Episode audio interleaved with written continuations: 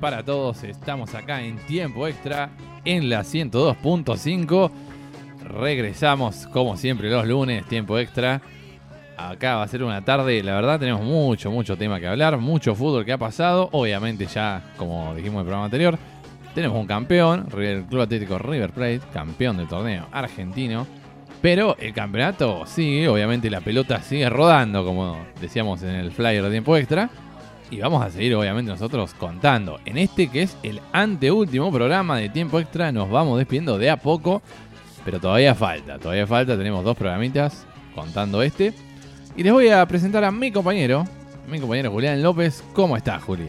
¿Qué tal? Saludo oficialmente a la audiencia de la 102.5 Radio El Muro. Aquí estamos, aquí estaremos y aquí seguiremos al menos hasta la semana que viene. La semana que viene será nuestro último programa y daremos informaciones eh, confusas más adelante acerca de nuestro futuro. Pero por ahora, firme junto a Pueblo, de 17 a 19 hacemos tiempo extra. Eh, nos divertimos un poco nosotros, los divertimos a ustedes y además debatimos de fútbol y del deporte, que es lo más lindo que hay. Así que cuénteme por dónde quiere que empecemos a transitar los caminos del fútbol. Recuerden, por favor, que el próximo programa vamos a tener el especial de tiempo extra. El programa Culmine. El programa, El programa de la Vecchia, no, ese no. No, no, pero va a ser, eh, obviamente van a estar los premios tiempo extra. Los, Los premios, los premios Extra ya Time Awards, te podríamos decir, ¿o no? Instituidos, el tercer, la tercera premiación sí. de tiempo extra. Y la definitiva, porque va a ser la como el balón de oro prácticamente. Pero si llegamos a volver, habrá más. Sí. No, no, no vamos a claudicar en la. No, no, pero digo, de, este año va a ser los premios ex- tiempo extra 2021. Claro, sí, Son sí. como el global ya. Claro, es el hubo, último. hubo de Copa América premiación, hubo del torneo, la Copa que ganó Colón de Santa Fe, por ejemplo, con el Pulguita Y hay inspiradísimo. que instaurar, pero para que vote en Instagram la gente, se lo voy a proponer durante esta semana, para que nos den el balón de oro. ¿Cuál de los dos estuvo mejor durante toda la temporada?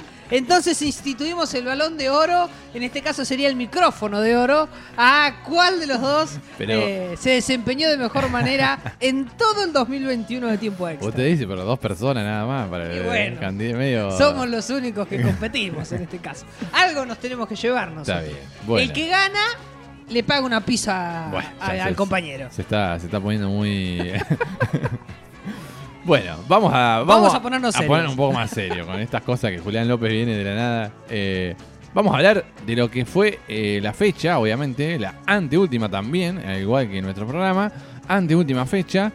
Que tuvo un par de sorpresas y tuvo un clásico vibrante. Vamos a empezar por el clásico, si le parece, que fue Hermoso. eh, el partido totalmente de la fecha y e increíblemente eh, con 8 goles. Una locura el Clásico de la Plata. Jamás visto en la historia, o sea, no solo que no lo vimos con nuestros propios ojos, este tipo de clásicos, sino que en la historia jamás había pasado que haya 8 goles en un, en un solo partido. Eh, la verdad que el clásico, ahora vamos a meternos bien de lleno en eso, fue una cosa, una locura total. Una locura. Pero eh, le voy a tirar algunos números. A ver. Eh, 3-0 Colón Sí. contra Atlético de Tucumán. 2 a 2 Godoy Cruz Platense. 2 a 2 Lanús Rosario Central. Vamos 3. 4 a 4 Gimnasia Estudiantes de La Plata. Y 3 a 2 Defensa Justicia River. 5 partidos con muchísimos goles. Sí. El fútbol argentino se despide on fire en cuantía de goles. No sé si eso habla de que el fútbol eh, ha elevado el nivel argentino o que las defensas evidentemente algo tienen, algo les pasa. Sí, yo no creo que haya elevado tanto el nivel, pero sí que hubo muchos goles esta fecha. Viene habiendo 34 goles en 11 partidos. Bien. Eh, es un número Sí, sí, importante. fue, fue una fecha Muy interesante. atípica para mi gusto. Es un poco atípica, ¿no? Atípica, sí. Eh, estoy revisando ahora la, la fecha pasada y había resultados también.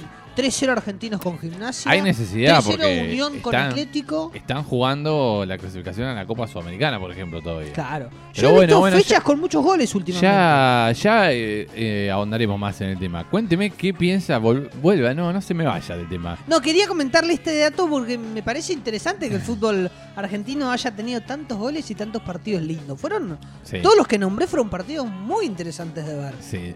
¿Y qué, qué me opina del clásico? A ver, diga. Mire, No, no yo me preparé el mate, me Sí. preparé el mate. Acá no, porque estoy viendo que no. No, No, no, acá no podemos. Además no tenemos los insumos básicos para preparar el mate. Pero más ¿Usted, allá usted de quiere eso, la segunda temporada o no la quiere? Porque no, me refiero a que yo no lo traigo a los insumos básicos. Hay que traer el termo, el mate, y no lo traje. Por Claro. lo tanto, no dispongo de ellos. Eh, me preparé el mate, yo venía siguiendo a Estudiantes de La Plata, ya Bien. se lo había comentado, Sí, con a, su a amigo raíz de, que- que- de la militancia de un amigo. estudiantes. En este caso, eh, previsoriamente habíamos decidido verlos por separado, porque mi amigo es realmente hincha de Estudiantes Claro. y la pasa muy mal. O, o usted es medio mufa, me parece, ¿o no? Porque, No, no, no, la pasa muy mal. El último clásico que vimos ganó porque no venía ganando mucho ahora que pienso. Estaba... El último clásico que vimos juntos. No, no, digo de, lo- de los partidos de la fecha, de los partidos de las fechas anteriores. El último que vimos, No, eh, no recuerdo ahora cómo salió Estudiantes. venían ahí estudiantes. Estudiantes venía mal y desde que eh, renuevan a Zielinski en el cargo, lo solidifican, no paró de ganar. Zielinski se Es recuperó por completo y metió a ese equipo en la Copa Libertadores. Sí, Ni más ni menos. Cuando arranca el partido, los primeros 20 minutos, si uno le saca una foto, dice es el mismo clásico de siempre. Sí, Arrancó igual de siempre. Peleado, forzado, poco juego, la pelota por arriba, llorando la pelota. Eh, parecía lo mismo de siempre. Mete el primero, Estudiantes de La Plata, en una jugada parada, una pelota parada clásico del pincha, y el partido se quiebra. El partido se quiebra y empieza a no haber mitad de cancha, y eh, Estudiantes mostró de- debilidades defensivas desde el arranque. Estaba como mano a mano. Con el gol de gimnasia, esto se certifica. Erra un penal el Pulga Rodríguez, sí. previo Vio a que después convertir tres goles. El siguiente penal que convierte, lo convierte pateándolo fuerte, eh, con, digamos... con bastante altura. Claro, eh, con certeza de dónde Sí. le iba a patear. Eso es lo, lo que iba. Y el, el penal, él suele patearlos como el primero. Eh, a mí no me da mucha certeza ese tipo de, digamos, de remate. Un poco extraño. Ojo. A mí me, me parece que el Pulga se caracteriza por hacer golazos. Sí, Y su forma de patear los penales ya desde hace sí, rato es- con mucha calidad. sí. Con mucha calidad. Yo creo que el problema no está en si esa pegada eh, está bien o no, sino que empateó mal. El tiro que hace siempre va bien esquinado contra el palo. Si el izquierdo o el derecho va rasante, bien esquinado. En este caso le cayó a, a- a Sí, medio hacer. regaló. Un regalo fue el Sí. penal, lo pateó mal, decididamente mal. Y como se sobrepuso y volvió a patear otro, un penal caliente, era el 4 a 2 y lo hacía, eh, dijo, no me voy a arriesgar, no me voy a arriesgar de vuelta y pateó fuerte arriba al medio, como creo que cualquiera de nosotros hubiese preferido en un clásico, ¿no? Claro, en realidad para mí. Fuerte sí, al medio. Fuerte al medio, o por lo menos eh, asegurar el, el penal, que no es algo normal que tenga tanto penal en un Yo partido. Me, bueno, ya lo No para desperdiciar. Ya lo hemos discutido de todos modos, pero. Sí, usted es fanático de me la, la absten- picadita. Me abstengo a criticar a los jugadores en las decisiones en los penales. Para mí están todas bien. El tema es si lo pateas bien o lo pateas mal, o te sale mal el tiro. Si vos la picás bien y el arquero no te adivina, es gol. Sí, si no, vos le yo pegás no. esquinado- Yo, por más que lo hagas, yo digo no, no, la Y verdad es que gol- no te la banco. No, Vos con la picada tenés distancia. No, esa total. distancia Entre la total. picada y usted hay una cuestión Sí, personal. sí, no. Eh, Menos la, la otra, la picada de. La tandilera, esa por ahí no, no hay tanta Es- distancia. esa está buena. Esa está le buena. gusta. Eh, después de esto, eh, el partido cuando se rompe se vuelve un partidazo Sí. con muchos golazos. No sé si le presté atención a el Pulga Golazos Rodríguez. Sí, el Pulga. Tremendo. El, El Pulga, el creo segundo que, que, se acordó que se vienen los premios tiempo extra y se candidateó, me parece. se está candidateando de a poco. Eh, ¿Cómo le pega No, eh, de tres dedos? Porque ¿qué pasa? En la media vuelta, después de que la pelota está en un borbollón, porque se caen dos jugadores de estudiantes insólitamente en el área, eh, se molestan entre ellos. Cuando le da tres dedos, pierde mucha potencia el tiro. Para mí, Andújar también tiene un poco de responsabilidad y le faltó reflejos. Pero Sí, también te engaña pero el pulga en el tiro. Fue engañoso, sí, sí, sí. Creo que fue esquinado dentro de todo. Eh, no, el pulga. eh, por eso, tiene una calidad tremenda. Es increíble. Es, es No increíble. contento con eso, viene Pasquini Sí, y hace el gol que hace. Eh, se mete, corta Todo por golazo. afuera. El de Aleman también un Se golazo. mete para adentro, define contra el ángulo. Y Aleman saca un disparo acá Sí, con más responsabilidad de Andújar, que estaba bastante mal parado, lo sorprende. Sí, cae pero, atrás. pero fue. Era, no sé si era tan atajable, ¿eh? Yo creo que si estaba parado un metro más atrás, la atajaba sin problema. Porque la pelota va un poco al medio. Sí. Lo que tiene Andújar es que al estar adelantado le cae atrás. No es como la de Julián Álvarez con Rossi, igual. eh. Esa- no, no, es- no. Por eso yo digo, es un buen gol, me parece. Tienen alguna similitud, me parece que lo de Rossi es aún peor. Sí, no, esa me parece. es peor. aún peor. Sí. Tiene más responsabilidad porque estaba demasiado adelante. Eh, no deja de ser un golazo. Y no se entiende lo que, lo que quiso hacer. No deja de ser un golazo lo de Lo Allen. del Brian, el uruguayo. Cuando hace el penal el Pulga, creo que muchos pensamos que el clásico estaba terminándose. Sí. Se había definido. Pero eh, si uno presta atención al ritmo, nunca cambió. Siempre fue lo mismo. El partido estaba quebrado. No, no, no había solidez defensiva de ninguno de los dos equipos. Y Estudiantes creyó que podía. Cosa que no es fácil para ningún equipo. Eh, a veces hasta el PSG cree que no puede. Estudiantes creyó poder y lo hizo. Y lo hizo increíblemente. Un gol de Noguera, que la verdad, Noguera y Rogel, a lo largo del campeonato han sido dos refuerzos muy buenos de estudiantes. Muy sólidos ambos. Noguera de arriba gana todo y Rogel ha sacado todo desde atrás. Así que creo que la saga central de estudiantes termina el campeonato con un, balance muy positivo. Muy positivo. Y Díaz, oportunista, en el lugar correcto. Después de que Castro, este es el último gol el del empate, el 4 a 4, es muy inteligente porque cuando pone el cuerpo, se lleva la pelota, controla y dispara cruzado, genera que la pelota pique antes. Entonces en el pique se le complica al arquero para poder recepcionarla porque si, si la quiere agarrar y, le, y erra el movimiento, le rebotan los dedos y se, y se le mete. Sí. Entonces no le queda otra que tirarla hacia el costado. Eh, seguramente Castro vio que entraba Díaz y metió el disparo justo para que le caiga a los pies. El delantero se tiró con todo. Con lo último que tenía fue casi Sí, se dobla clásico. el tobillo. Era un clásico. Casi se rompe el tobillo, pero entró y el 4-4 fue un partido realmente ¿Qué, ¿Qué formidable. opina de las declaraciones de Leandro Díaz? Desafortunadas, Sí, totalmente para mí sí, desafortunadas. desafortunadas. Sin ningún tipo de sentido. Lo mismo No, Andújar. sí, el sentido es ganarse la hinchada pincha. Lo, lo mismo Andújar, que dijo algo parecido. Lo mismo Lich, que fue también parecido sus declaraciones. Y ahora eh, Pellegrino, el presidente de gimnasia, dijo, no, pará, yo soy dirigente, vamos a calmar los trapos. Y dijo, Díaz es un estúpido. Hermoso. Hermosa actitud dirigencial del presidente de Gimnasia de La Plata. La verdad, me encantan los ejemplos de los jugadores y de, los- de los dirigentes. Pero ha tenido algunas días también. Es, es un jugador que tiene algunos problemas, digamos, de disciplina, me parece a mí. Se Eh. deja llevar demasiado por el partido. Tribunero. Sí, muy tri- demasiado tribunero. Eh. Pero lo han expulsado, o sea, es delantero y lo han expulsado un montón de veces.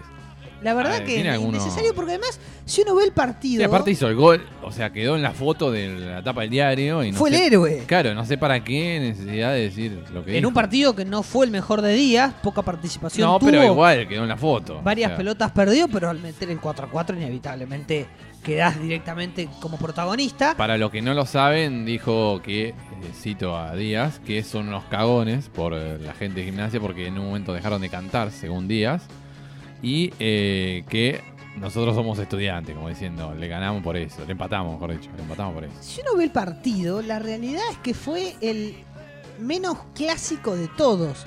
Cuando me refiero a clásico, no solamente lo digo por la envergadura del partido, sino por el tipo de partido. Siempre los estudiantes de gimnasia son muy peleados, muy parejos y con muy poco fútbol. Sí. Esto hay que decirlo. La realidad es que este fue bastante contrario. El partido se rompió, dejaron de cuidarse y de conservar el, equilibrio. Y, fue partido de ida y vuelta todo el tiempo. Fue un partido hermoso. Que no merecía la pena ensuciarlo de este modo al final. La verdad me pareció totalmente desafortunado para el espectáculo que le brindaron. Porque eh, salen un poco favorecidos los dos. El empate no termina de golpear tanto a nadie. Gimnasia un poco más quizás, porque ganando contra dos te duele. Pero bueno, eh, espectáculo. El fútbol argentino a veces es un espectáculo en serio. el clásico fue espectacular, la verdad. Y otro partido que fue muy, muy bueno fue el partido de River Plate con Defensa, que Sin dudas. Defensa le sacó el invicto a River, un River que obviamente viene de salir campeón. Por ahí aflojó un poco en el sentido de distracciones, no en el nivel, porque la verdad que el primer tiempo fue un, eh, un gran primer tiempo de River. Un poco un baile. Claro, fue un poco un baile, pero sin definiciones concretas a la hora de meter los goles. Es un gran déficit que tiene hoy en día el conjunto de por ahora Marcelo Gallardo. Veremos qué pasa de- en- después de la final con Colón. Eso de no, no ser efectivo lo tuvo Sí, buena la- parte de la primera el etapa del campeonato. Sí, creo que todo el año. Se suspendió en algunos partidos porque empezó a ganar con holgura. Por Julián Álvarez. Por Julián. Álvarez. Si no, si era por el resto, creo que seguía en la misma tónica. Pero esta vez le volvió a pasar. Eh, era un primer tiempo para irse 3-0 al Sí. descanso. Sí. Se fue 1-0. eh, ajustó bien BKCS. Y en un partido intenso se lo termina llevando. Y las veces que llegó el segundo tiempo facturó las tres veces. Claramente. También. Fue Es muy otra. efectivo. Muy efectivo. Defensa y Justicia, que un equipo, un hueso duro de roer, la verdad, Defensa y Justicia, que es ahora el que tiene el invicto más largo porque 11 partidos que no, que no pierde, que incluyen 9 victorias y una clasificación a la Sudamericana cuando venía muy mal antes. Claramente. Es la verdad que, eh, creo yo, después de River Plate, el mejor equipo que hoy en día tiene el fútbol argentino. A por mí me momento. parece que eh, está en una disputa, para no contradecirme lo que venía diciendo antes, entre Talleres, Vélez y Defensa y Justicia. Esos tres han tenido un muy buen campeonato. Talleres, no, eh, sí, Talleres tuvo un gran torneo, pero aflojó mucho a lo último para mí. Sobre todo desde la derrota con River. Fue un golpe anímico Claro, muy fuerte. Aflojó demasiado, sí, previamente, porque jugó con defensa y perdió 3 a 0. Claro, Me acuerdo, y defensa le jugó demasiado bien, o sea, lo pasó por arriba, la verdad. Eh, creo que a partir de ahí empezó a aflojar Talleres y Vélez fue un tanto irregular, pero a lo que es la irregularidad normal del fútbol argentino se destacó, creo. Sí, creo que se destaca más Vélez por su estilo de juego y Sí. por plasmar una idea Sí, sí. que necesariamente por los resultados. Lo de defensa ya es conocido, es la intensidad, es la presión y es la dinámica que tiene. Se asemeja un poco con River. Y Talleres, que me parece que es un poco un equilibrio entre ambas, porque Talleres ha sabido ser sólido atrás y ha sabido ser dinámico hacia adelante eh, y en la presión. Eh, creo que de todos esos, el que más se mantuvo y el que más, más eh, victorias acumuló fue sin lugar a dudas River, que Claro. tuvo una, unos últimos cuatro meses demoledores. No dejó casi puntos por el camino, salvo este. Sí, no, que y a- ahora que ya salió campeón, empezó a aflojar. Empató el otro día con Central, ahora perdió. Se nota que no sé si le está poniendo toda la atención. En el juego sí, pero por ahí en defensa se lo vio los dos partidos bastante flojo. Con algunas desatenciones. Sí, muy que desatento. No creo que Gallardo esté muy contento No, con para eso. nada. Pero, pero veo, por ejemplo, Martínez ayer estuvo muy flojo. eh, el central, el zaguero zurdo. Y quizás Gurini también no tuvo el mejor segundo tiempo. Eh, hubo varios errores en defensa. Aunque en un momento mete un pase Suculini muy bueno. El primer tiempo. en el primer tiempo. Sí. Pero Enzo en el Fernández tuvo un gran primer tiempo, un gran partido. La verdad que mm, era parecía que estaba Enzo Pérez en cancha en vez de Enzo Fernández. Yo le decía, comentaba a uno de mis amigos. Increíble, la verdad, el nivel.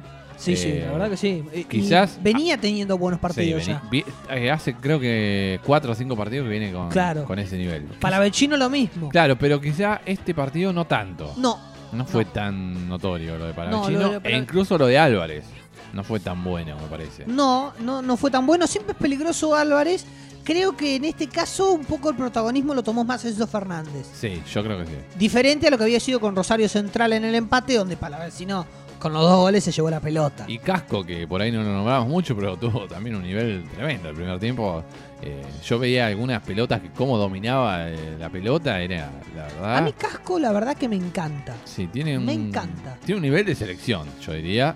Me pero encanta. bueno, obviamente tenemos muy bien cubierto con Tagliafico y Acuña. No vamos a tocar No, nada. no vamos a tocar nada de la escaloneta que viene muy bien. Sí, sí, no, no, no. No, no toquemos que va a oscurecer y no queremos. No queremos que venimos bien. Y Y ahora cuénteme de Boca. claro, en cuanto a Boca, un empate que lo deja también sin asegurar su cupo directo a la fase de grupos de la Libertadores. Es raro lo de Boca, la verdad que por ahora no logra mantener un nivel. Obviamente que uno puede decir, Boca está pensando el miércoles, en la final. Claro, la sería algo lógico. de la Copa Argentina con Talleres, que es el objetivo de fin de año, claramente.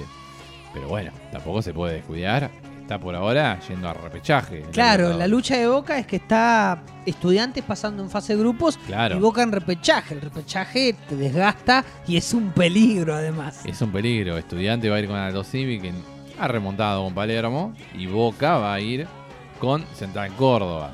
Veremos cómo le va. Eh, puede pasar de todo, sinceramente. Yo veo difícil que Estudiantes pierda luego de lo que fue el clásico, salió fortalecido. Estudia, eh, Pero Boca los- depende mucho del miércoles. Pero Aldo sí viene muy bien. Central Córdoba no tanto. Los, no, Central los- Córdoba viene. los últimos partidos, quiero decir. Sí, Eh, mejoró con Palermo Aldo sí. ha mejorado. Central Córdoba eh, irregularmente le ha ido en, en este torneo. Sí. Eh, creo que eh, Boca está, va a estar muy atado anímicamente a lo que le pase el miércoles. Eh, ya de por sí viene con unos problemitas chiquitos internos Boca, Claro, que sí. no... Chiquitos digo en términos irónicos. Sí. Eh, entonces, todo el tiempo parece, al menos en Boca, que cualquier cosa que haga va a ser insuficiente. Porque se generan los conflictos eh, autónomamente. Todo el tiempo tiene conflictos propios Boca. No, no, no es que los rivales le generan conflictos. A partir de los propios que ya tienen, de, las discusiones, de las peleas, de los idas y vueltas, de los cortocircuitos, de los audios en off, eh, Boca se genera sus propios problemas y después resulta que gana dos o tres campeonatos locales y ninguno le es suficiente. Y resulta que va a ganar la Copa Argentina y acordate que tampoco le va a ser No, suficiente. no, obviamente que el hincha de Boca lo que quiere es la Libertadores. Está muy claro que la séptima es la obsesión, como dice la canción. El pro- eh, no sería problema si los hinchas reclamaran eso en, en virtud de, de la potestad que tienen. El chip también está metido en los jugadores, en los dirigentes, y eso es un problema porque vos, para obtener una Copa Libertadores, primero tenés que jugar lo mejor posible, la mayor cantidad de partidos posibles. Eh, no puede estar eh, por delante la Copa que el juego. Primero el, juego, después la Copa. El tema es que los desde lo dirigencial ya llega una imagen de que supuestamente Boca está bien. Eh, como dijo Riquelme, que bueno, a- con Mineiro ganamos los dos partidos. Y bueno, ya, o sea, sí, es verdad, puede ser. No es lo- una chicana. Claro, no lo ganaron realmente, pero bueno, sí, metieron el gol. Pero Yo sí, no hay, no hay un nivel como para ganar la Libertadores hoy en Eh, día. el nivel de Boca, suponiendo que hubiese ganado contra Mineiro, Sí. ¿cuánto No. duraba en la No, Copa Libertadores de América? No duraba mucho. no. Yo creo que no se puede saber, obviamente estamos hablando de supuestos, pero Yo creo que eh, era complejo jugando así, no, difícilmente le ganaría a Flamengo a Palmera, que la verdad que los dos estaban muy bien. Muy bien. No, no. Eh, Flamengo que llegó a la final cómodamente, Sí. cómodamente. Y Mineiro que si bien hubiese perdido con, con Boca, que a River lo, Sí, sí. le dio una paliza. No, sí, sí, le dio una paliza. Entonces no es excusa. Creo que eh, Boca tiene Claro, que... y además tiene que jugar eh, con River. Claro, hubiésemos Claro, tenido... Por eso, hubiese No, sido- no, Yo creo que no estaba para salir campeón. Román, la chicana, buscate otra. Claro, porque no, la no estaba, la verdad, para salir campeón. Y creo, al menos por no, no se puede saber tampoco, pero creo que River está un poco arriba de Boca hoy en día. Por el nivel de juego, por salir campeón. Y, y además, eh, me da la sensación que Boca eh, tiene problemas difíciles de resolver. ¿Por qué? Porque aquellos jugadores que a partir del talento le pueden ofrecer soluciones son los mismos que puertas adentro parece le están generando problemas. Porque si uno lo ve jugar a Boca, claramente eh, son básicamente los colombianos los que le ofrecen algo de juego a Boca. Villa, desde que volvió a jugar, podemos estar de acuerdo o no en que lo haya hecho, pero algo de picante ha ofrecido en algún momento. Fabra me parece que está en un gran nivel. Sí, Está en un gran Ha vuelto nivel. a un nivel que el mejor de sus niveles. Eh, la verdad, Sí, sí, me, sí, me sí. encanta cómo está jugando Fabra. Es un y- Marcelo en el fútbol argentino. Bueno, no sé si tanto, pero está muy bien. Está muy bien, la verdad que da gusto verlo. Sí. Siempre digo lo mismo, de mitad de cancha para adelante. Obviamente. El tema Pero es eso eh, lo sabe hasta el propio El Fabra. propio Fabra. Así que El propio Fabra. Y después Cardona, que con sus apariciones, con el talento descomunal que tiene, eh, también le aporta juego a Boca. Eh, creo que y esos Cardona mismos, no va a continuar. ¿eh? y esos mismos son los que puertas adentro parece están Sí, teniendo el- muchos conflictos. Sí, sí, sí. Eh, entonces, eh, me parece que va a ser determinante que en este mercado de pases Boca invierta. En cuanto a la Copa, yo creo que es candidato igualmente. Uno, porque Talleres no está, no está de todo firme en estos últimos partidos. y otro por el peso específico que es el Club Atlético Boca, Boca Juniors. Yo creo que ya con la camiseta tiene un plus, en realidad. Eh, va a ser difícil. Bueno, pasó lo mismo con Banfield. Claro. Banfield la final no la jugó como venía jugando. Eh, es difícil, va a ser difícil que Talleres se le pueda. Mismo le pasó a Talleres con River. Claramente. Venían los dos muy bien y se le anotó a Talleres. y fue notorio porque con un jugador más Claro, perdió categóricamente. Sí, yo creo que le va a costar a Talleres eh, la idea de estar en una final, de salir campeón. El miedo escénico va a estar para No creo que vaya a ser un partido fácil. No. Tengo la impresión de que tampoco va a ser lindo de ver. Tengo O- una- ojalá que sea lindo de un ver, mal sinceramente. presagio. Tengo pero- un mal presagio. espero equivocarme. Espero Bien. equivocarme, pero me da la sensación de que no va a ser un partido lindo de ver. Veremos quién gana. En cuanto La ficha creo que está puesta en boca. Ese candidato, creo yo. Pero bueno, todo puede pasar, obviamente, es fútbol. Para cerrar, Bien. en cuanto a goleadores, tenemos Julián Álvarez con 17. Pero hay dos grandes delanteros, dos grandes goleadores históricos. Porque San y Rubén están con 15 goles ahí atrás. Ojo que falta un partido, pueden meter doblete tranquilamente alguno de los dos. Qué final de torneo para Marco. Rubén. Marco Rubén en un nivel perfecto. Extraordinario. Más de 100 goles en Rosario, en, sí, en Rosario Central. O sea, fue. eh, quedó como máximo goleador del profesionalismo en cuanto a Rosario Central, pasando nada más ni nada menos que a Mario Alberto Kempe, por ejemplo. es una locura. Eh, y José San también, máximo goleador de la historia de Lanús. Sin dudas. El Dos de los que- máximos goleadores de esos clubes están jugando hoy en día. No Estamos. recuerdo qué partido era, pero volviendo de tiempo extra semanas atrás, en una radio que no mencionaré y un periodista que tampoco mencionaré, eh, venía jugando, creo que la no, no recuerdo exactamente contra quién. Me parece que era Racing. Sí. Me parece que era Racing. Que no jugaron hace tanto. Y ve- venía diciendo que está bien, el Pepe es goleador, no sé qué. eh, pero la verdad que estatiza mucho a su equipo.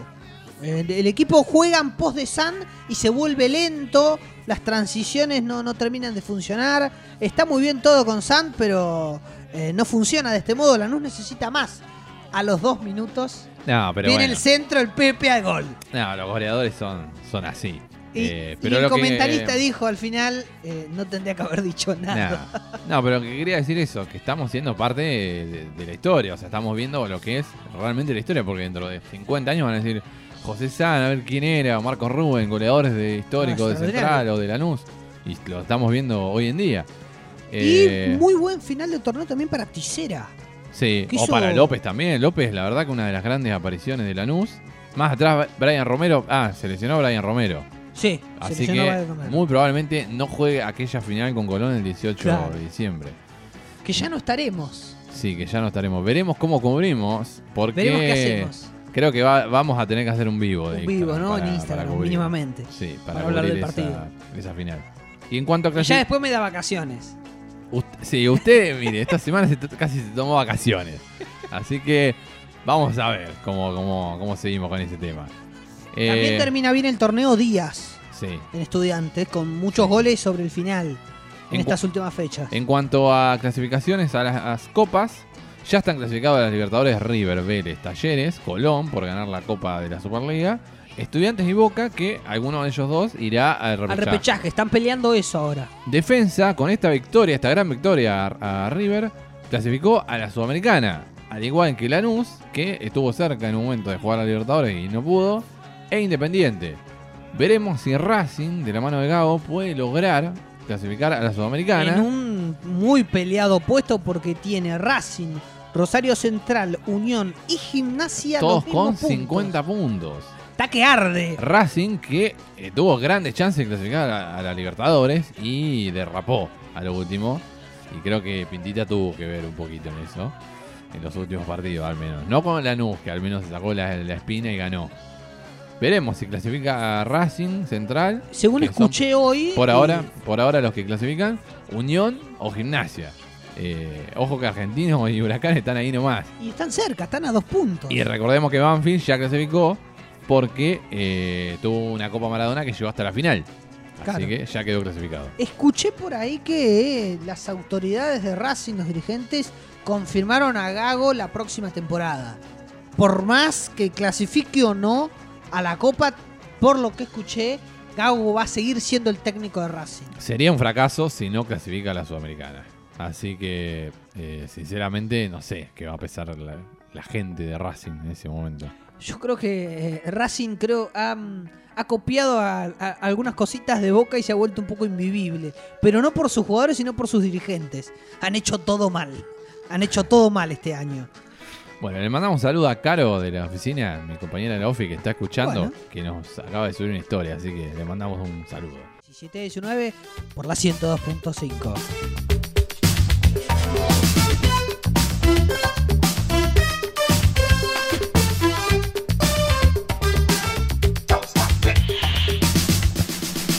Para ofrecerte un cúmulo de goles, asistencias, curiosidades y datos estadísticos. No sé si es poca cosa, ¿no? Pero eso lo deciden ustedes.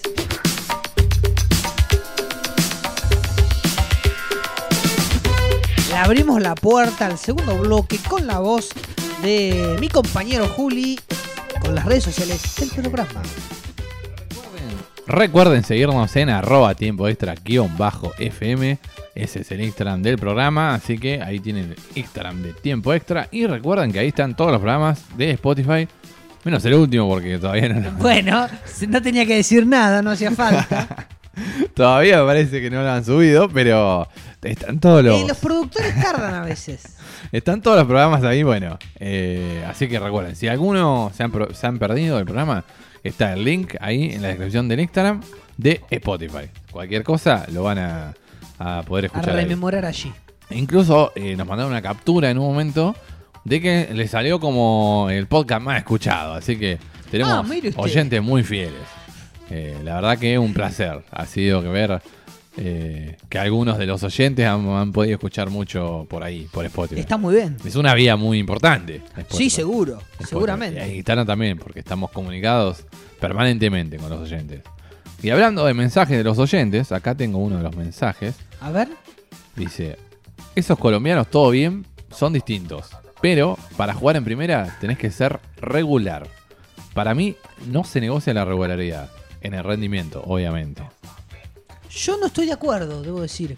Para mí, eh, no se le puede pedir regularidad al talento porque no existe. Ni los grandes jugadores del mundo son regulares en su talento. Hasta Messi, hasta el propio Leo tiene lagunas en su juego. A ver, no Muy- son comparables. Claro, muchas No son menos. comparables el nivel de los colombianos que hoy juegan en Boca con los grandes jugadores del mundo. Pero me refiero a- al concepto general De esto, a la discusión de fondo. El talento en general no es regular, tiene apariciones, es igual que la creatividad. Un escritor, un pintor, no tiene creatividad todos los días. Tiene momentos donde destaca y a partir de, de ahí le da pintura propia.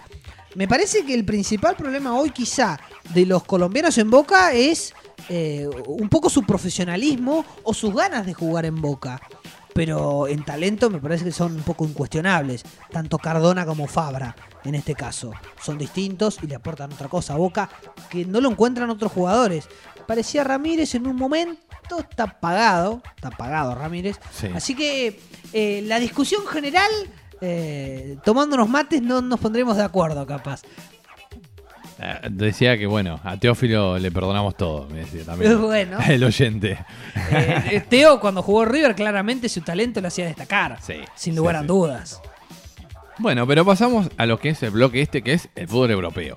Vamos, vamos a ello. A hablar un poco de lo que es la liga inglesa, por ejemplo. Con un Manchester City que sigue puntero, de a poco va, va firmándose cada vez más, con una, con una eh, victoria con el Watford, que tuvo de visitante. Y el Liverpool que ganó sobre la hora al Wolverhampton.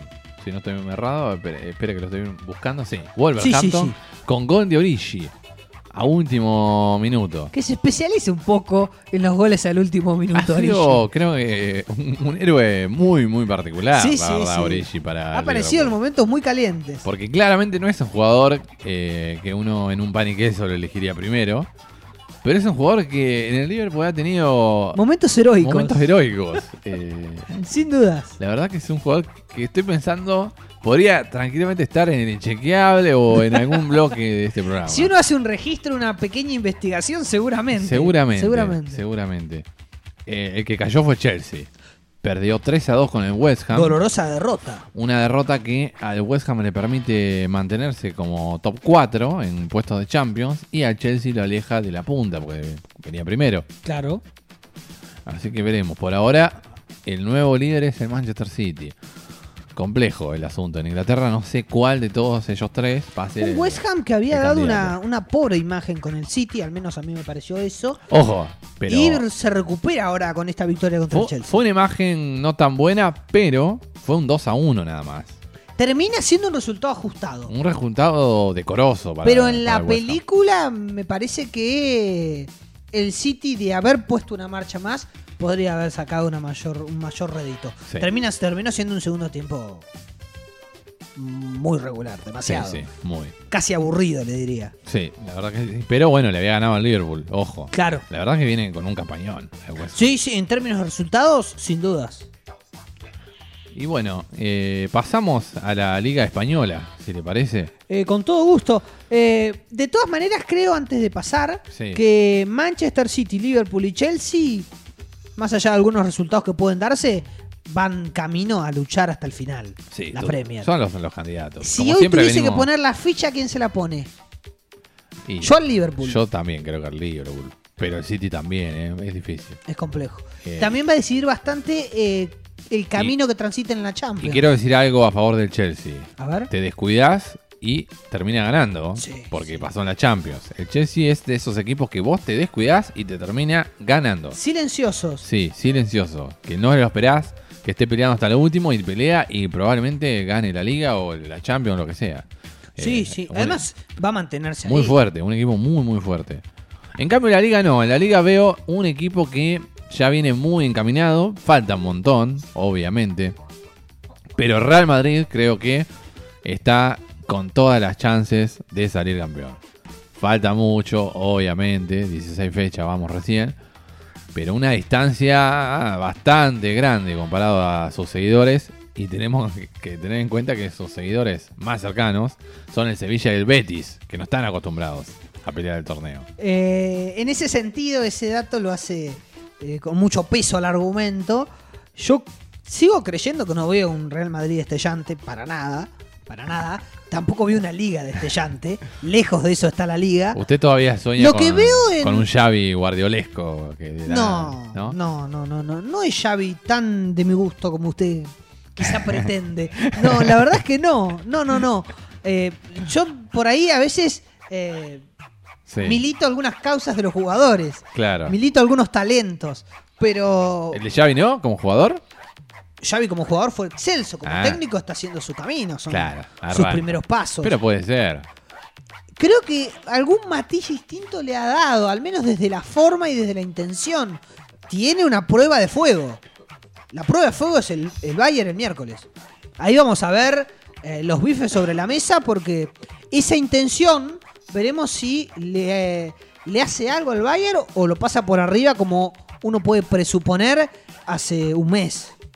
Como podía verlo tranquilamente al, al- Sí, al a Bayern ganarlo fácilmente al. Barça. Sí, sí, sí. Eh, dicho esto, creo que Ancelotti está teniendo una característica que supo tener Zidane. No jugar tan bien, pero ganar.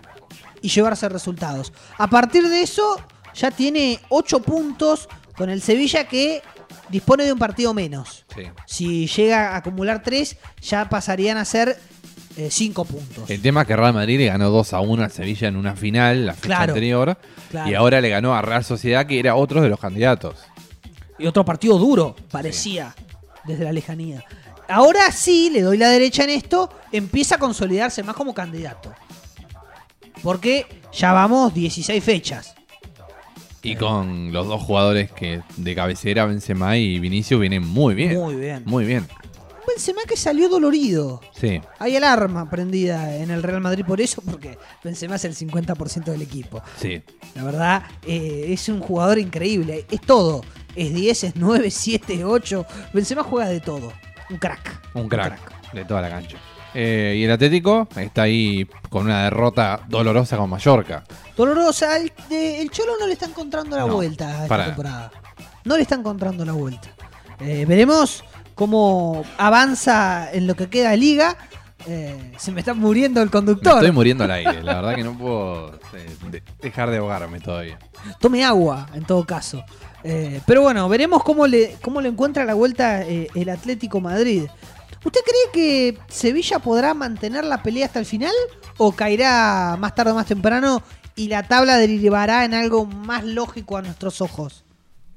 Para puesto de Champions, yo creo que el Sevilla va a ser candidato total. Claro. El tema es que no lo veo peleando el campeonato hasta último momento.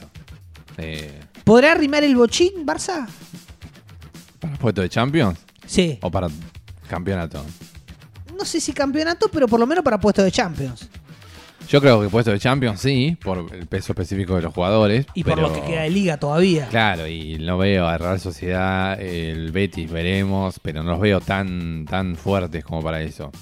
Ojo que Rayo todavía está sexto. Es una cosa de loco. El Rayito sigue ganando, le ganó el español. Firme, firme el rayo. Yo no puedo creer, le sacó eh, cuatro puntos al Barça todavía. Es increíble. Es, eh, sexto puesto afirmado aparte, ¿no es? que- Una proeza. Claro. Una proeza. El regreso de Falcao hizo. Mire si el Rayo se queda ahí, juega la Europa League o alguna de Sería esas copas. histórico. Sería histórico. Y hablaríamos de Memorias del Deporte en la próxima edición de Tiempo Extra, Sí. con el rayo. Sí, sí, totalmente. Bueno, pasemos a otra liga, si le parece. Dale, con todo gusto. Eh, vamos a pasar a la Serie A. Le voy a decir que tiene un nuevo líder, que era un nuevo viejo líder, porque es el Milan, justamente el que estaba líder anteriormente, que el Napoli le había sacado el liderato. Bueno, el Milan volvió a- al liderato porque el Napoli perdió 3 a 2 con el Atalanta Uh, y el Atalanta también quiere prenderse. Digo, bueno, no, esto es, esto es para cuatro equipos, para, para cuatro personas. Bueno, no, para cuatro equipos. Cuatro equipos, Milan 38, Inter 37, Napoli 36, Atalanta 34. hermoso. Muy parejo. Hermoso. En cuatro puntos, cualquiera puede ser campeón. Una Serie A que nos tenía acostumbrado a lo largo de los años a una Juventus esplendorosa, sacando diferencias rápidamente. Y ahora no. venimos con eh, lindos duelos eh, en la punta, en la cima. Sí. Por ahora la Juve no se puede prender, es rarísimo, la verdad.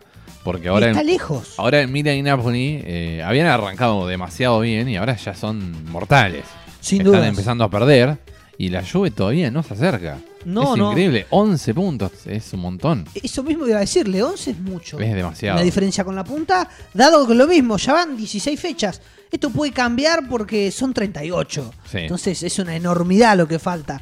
Pero por lo menos uno ve los números, ve los equipos que disputan, se sorprende y le da ganas de consumir Serie A. Porque se puede poner muy interesante esto, la verdad. También la Serie A, eh, dato de color si quiere, como fútbol argentino, muchos goles. Sí, Muchos goles. sí. Veo 3 a 2, 3 a 2, 2 a 2, 4 a 3, 3 a 1. Muy interesante. Muy interesante. Y en cuanto a la Bundesliga, le quiero decir algo de la Bundesliga, por ejemplo. Hubo un resultado, va dos en realidad, pero bueno, uno que me llamó muchísimo la atención, que fue el 6 a 0 de Friburgo al Gladbach de visitante. Un Friburgo que lo mencionamos con como invicto en su momento, que está entre los cuatro primeros, pero que no esperaba que siga con ese nivel, la verdad, y meterle a 6 al Gladbach, uno de los mejores equipos, que hoy, hoy en día no pasa su mejor momento, pero uno de los equipos históricos de la Bundesliga y que siempre está ahí peleando. Un El, 6 a 0 es muy contundente. el Friburgo en, cinco, mi- en 37 minutos iba 6 a 0 aparte, de visitante. Demoledor. Algo que creo que Friburgo no ha hecho en su historia prácticamente. Increíble el momento del Friburgo, que obviamente el plato fuerte fue el Dortmund 2, Bayern Múnich 3, ¡Qué pedazo de partido! el clásico obviamente ¡Qué de pedazo Alemania. de partido! Hace rato no veo un partido tan intenso, con tanta velocidad, todo. Claro. Todos los minutos, la verdad. No, un partido de otra, bien, de bien. otra galaxia. Extraordinario. Me quedé sorprendido. Con, Eh. con un Haaland de un lado, un Lewandowski del otro. La verdad. Incluso este amigo que siempre menciono, que es Iña, con el le mando un gran saludo, que participó en alguna parte de, eh, de los juegos que hicimos eh, para Copa América y Eurocopa, que mira, mira estudiantes del equipo del cual es hincha y a Messi en el PSG, pero no mucho más. Se quedó totalmente prendido igual que yo el partido, la verdad. No, es que son- de otra galaxia. Son dos equipos que juegan mucho. Y hubo otro gran partido que fue el Unión Berlín contra el Leipzig. 2 a 1 ganó el Unión, el Unión que, porque está jugando la conference y por ahora está sexto, ojo, que también quiere, Gran victoria. quiere mantenerse en Europa. El Unión Berlín ha llegado para quedarse y el Leipzig que viene muy mal a lo que es su expectativa. O sea, Sí. quedando afuera en fase de grupos, probablemente clasifique a, a lo que es la Europa League, eh, por salir tercero en el grupo, muy probablemente. Pero está muy lejos todavía de los puestos de Champions, que yo creo que probablemente los consiga, pero viene por ahora muy, muy mal. Eh, puesto número 11, repito. Y bueno, y para cerrar, hablamos un poco de la League One, si le parece. Que obviamente mantiene al París en el primer puesto, Lejos. logrando un empate, eh, una especie de ultimátum, el gol a último minuto prácticamente, de Jorginho Wijnaldum. Eh, la realidad es que el PSG, uno mira, mira los resultados, mira los números y la verdad es que no tiene mucha queja con Pochettino. Está en la próxima etapa de la Champions y está puntero con amplia diferencia en su liga. En términos estadísticos y numéricos, no hay mucho por decir. No. Está todo muy bien, pero cuando uno mira los juegos del PSG, no puede creer lo que ve. Ve un equipo lánguido, pasivo, eh, que dispone únicamente de talentos que si se iluminan y hacen grandes jugadas pueden ganar un partido, pero no más que eso. No noto trabajo, no noto nada que, que distinga al Paris Saint Germain como si uno lo nota en el Bayern, en el, en el propio Dortmund, en el Liverpool, en el City y demás. Eh, Es raro, es, Es muy raro. rara la situación del PSG. Sí, sí, la verdad que en, en cuanto a juego, es la verdad, no está mostrando el mejor nivel, pero bueno, tienen beneficio de que la liga, no, la verdad, eh, no hay nadie que lo pueda parar. No, y además ya sacó una, una buena distancia. Eh, por más que empate o que vuelva a caer derrotado, muy difícilmente se le escape de la liga. Creo que el Lille por ahí puede sentar un precedente de decir, bueno, no te duermas tanto. Sí, No pero te duermas que hoy tanto. en día el Lille no atraviesa su mejor momento. Claro, no hay ninguno, ningún competidor firme No, como era el Lille. quizá el Marsella de San Paoli o el Rennes podría ser, pero tampoco. No, no, yo dudo muchísimo de que se le escape la, la liga. Yo vi el partido Lens con el PSG que estamos marcando el 1 a 1 y Sí. Lens jugó mejor todo el partido. Lens juega muy bien, es un equipo que se para muy bien, pero obviamente no tiene tantos jugadores como tiene el Paris Saint Germain. En teoría no debería haber sido así. Pero bueno, la verdad me, me sorprende mucho que, que, que no haya nada interesante que ver en el PSG. Sí. Está Messi, está Mbappé, ahora Neymar lesionado, pero también está Neymar, Berratti, y ya eso te hace sentarte. Después eh, es extrañísimo. Sí. Juega mal, decididamente mal el PSG. Pero bueno, con los jugadores que tiene le alcanza para empatar sobre la hora, para no perder, a veces hasta para ganarlo y nada más. Por eso, numéricamente, nada que decirle a Pochettino. Ha cumplido sus objetivos hasta ahora, puntero en la liga, en la Champions ya está clasificado. Sí, yo creo que eh, en la liga podría arrasar directamente, eh, ser intachable, sin derrotas ni empates prácticamente, porque la verdad eh, ha perdido puntos con equipos que bastante inferiores. Y en la Champions podría haber hecho un poco más. Perdió la chance de salir primero. Veremos quién le toca. Porque si le toca Claro, el Bayern Múnich en octavo de final, o pues, digo Bayern Múnich porque es lo que más se me ocurre a primer- de primera mano. Pero por- le puede tocar. Si Sí, toca un equipo así, eh, es culpa de El haber salido, Liverpool. es culpa de haber salido segundo. Sí, claro.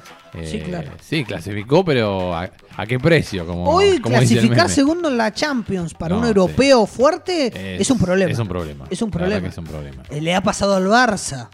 Le ha pasado al Barça que se cruzó con el Bayern y perdió 8 a 1. Sí, por eso.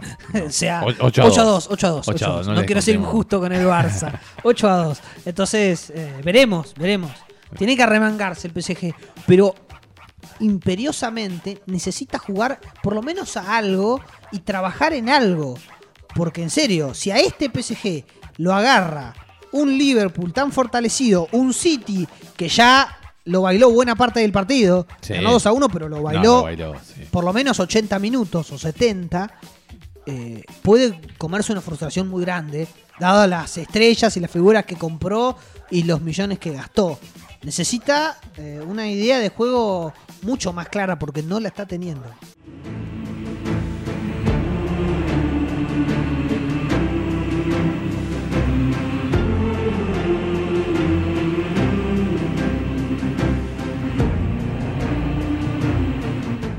Seguimos en tiempo extra, volvemos acá al aire.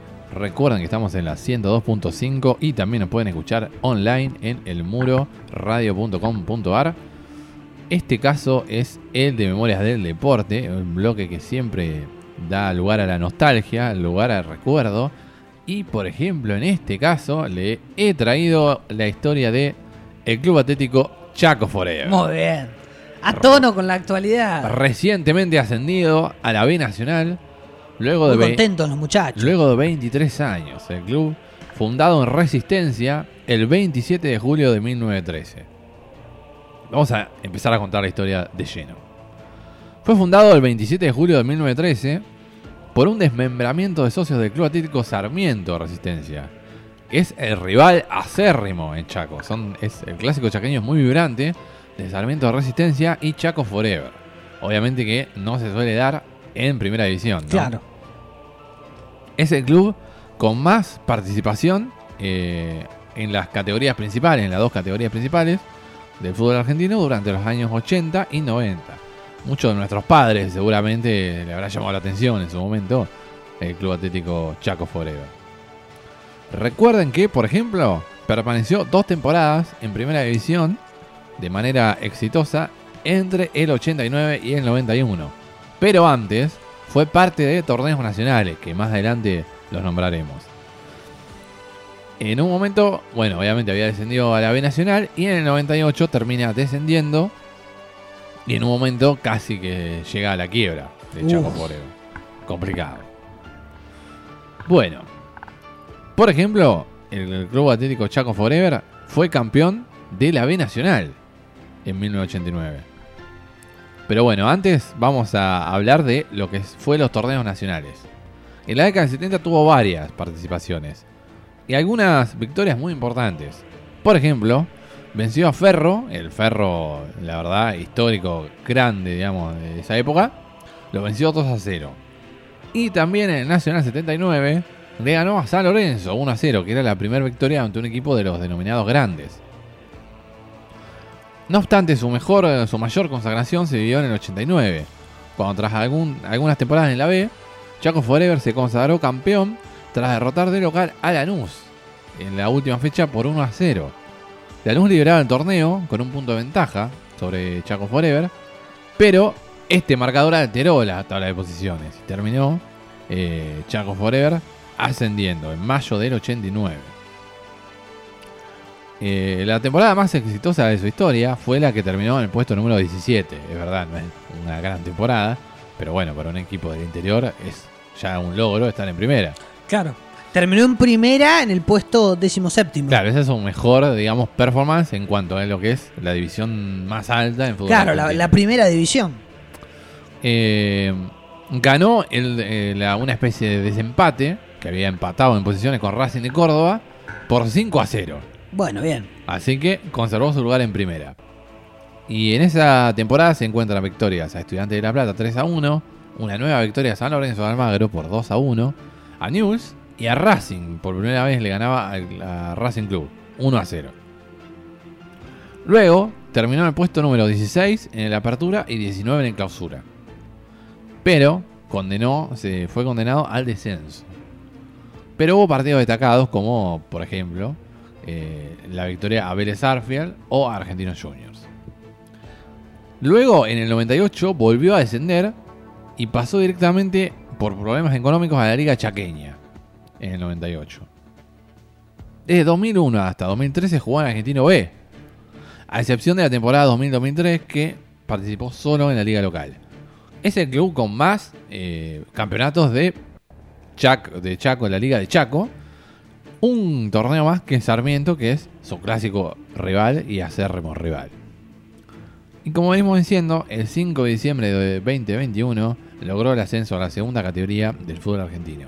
Luego de 23 años, venciendo a Gimnasia y Tiro de Salta, otro histórico del ascenso y de- del interior del país, con un gol de Manuel Díaz en el estadio Mitre de la ciudad de Santiago del Estero. Fue con eh, final única, así que fue en territorio neutral. Bueno, tiene Liga Chaqueña 34, ganó con 34 veces la Liga Chaqueña. Ganó Argentino B en el 2012-2013. El Argentino A en el 95-96, un reclasificatorio. Campeón de Primera B Nacional en el 88-89, la temporada. Y jugó el torneo regional, el torneo nacional, en eh, los siguientes participaciones. Nacional del 67, Nacional del 73, del 74, del 79, del 80 y del 83. Así que en total, 6 campeonatos nacionales y 2 torneos de primera división son los que ha participado el Club Atlético Chaco Forever, que en tiempo extra no lo queríamos dejar afuera. Estuvo en dos torneos de primera. Claro, Claro, el que salió décimo séptimo, claro, que se mantuvo, Claro. y después posteriormente que desciende. claro. El siguiente fue decimosexto y decimonoveno, pero Claro. era apertura clausura. Claro, los dos torneos. Sumado, Claro. no sé en qué posición habrá terminado y terminó descendiendo. Claro, el terminó puntaje descendiendo, no tuvo seguro. tan buen puntaje en ese momento. Pero bueno, esta es la historia. Ha de- pasado Chaco Forever por aquí. Forever, no, que- nadie queda fuera en tiempo Nadie, queda afuera y menos eh, un equipo como Chaco Forever, que bueno, es obviamente con ese nombre tan particular, ¿no? Porque, como ustedes saben, en, en inglés significa por siempre. Se, Ah, bueno. se adoptó ese nombre, Chaco por siempre, como para que quede en el recuerdo. Claro. Y bueno, acá lo homenajeamos. Sí, vi unos festejos muy vehementes por parte de Chaco Forever que un poco hace historia dado lo que estabas contando justamente. Así que nuestras felicitaciones para Chaco y si algún oyente es hincha, que lo reporte inmediato. Sí, totalmente. En arroba tiempo extra que bajo FM. Exactamente, exactamente. Yo le voy a contar en Memorias del Deporte la última vez que Barcelona, Barcelona hoy de Xavi, quedó afuera en fase de grupos de la Champions League. Interesante, me interesa porque no, no sé si lo recuerdo. Eh, la realidad es que es un peligro cercano Al dato porque el partido no creo que lo haya visto. y difícil por, por, por las fechas que le voy a dar, complejo. Yo apenas había nacido. A ver, a ver, veremos. El Barcelona está por enfrentar uno de los partidos más importantes de su temporada, si no es el más, le diría. Y para colmo con un rival de fuste, como lo es el Bayern Múnich. Lo preludian dos derrotas, 3 a 0 contra el propio Bayern en la ida y el Benfica. Dos victorias ante Dinamo Kiev, uno de los peores equipos de la Champions League, Por- sin dudas. Por usted al Dinamo le viene pegando No, pero como Yo lo, que- lo que he visto del pobre Kiev, la verdad ha sido paupérrimo, paupérrimo. Difícilmente veo un equipo jugar como el Dinamo. Lo único que le voy a decir. Y además un empate ante Benfica, este último, Sí. que fue muy amargo, porque mereció ganarlo el Barça. Y Sí, del sí. fútbol no es de merecimiento, sino de goles, terminó empatando 0 a 0. Todo esto hace que la posibilidad de que el equipo sea eliminado en esta primera ronda sea muy cercana. Algo que no pasaba desde hace 20 años en la temporada 2000-2001. En ese entonces, la Champions tenía dos fases de grupos.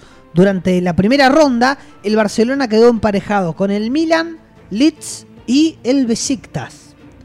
El inicio de la temporada en la Copa de Campeones no pudo haber sido mejor para los entonces dirigidos por Serra Ferrer.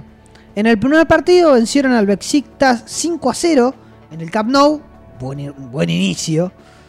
Sin embargo, acumuló dos empates contra el Leeds, hoy de Marcelo Bielsa, Sí. y el Milan al cierre de su primera Estaba visita. pensando de que por ahí eh, muchos jóvenes el, al Leeds no lo tienen como un equipo tan histórico hasta que bueno lo agarró Bielsa y Claro. se difundió un poco más.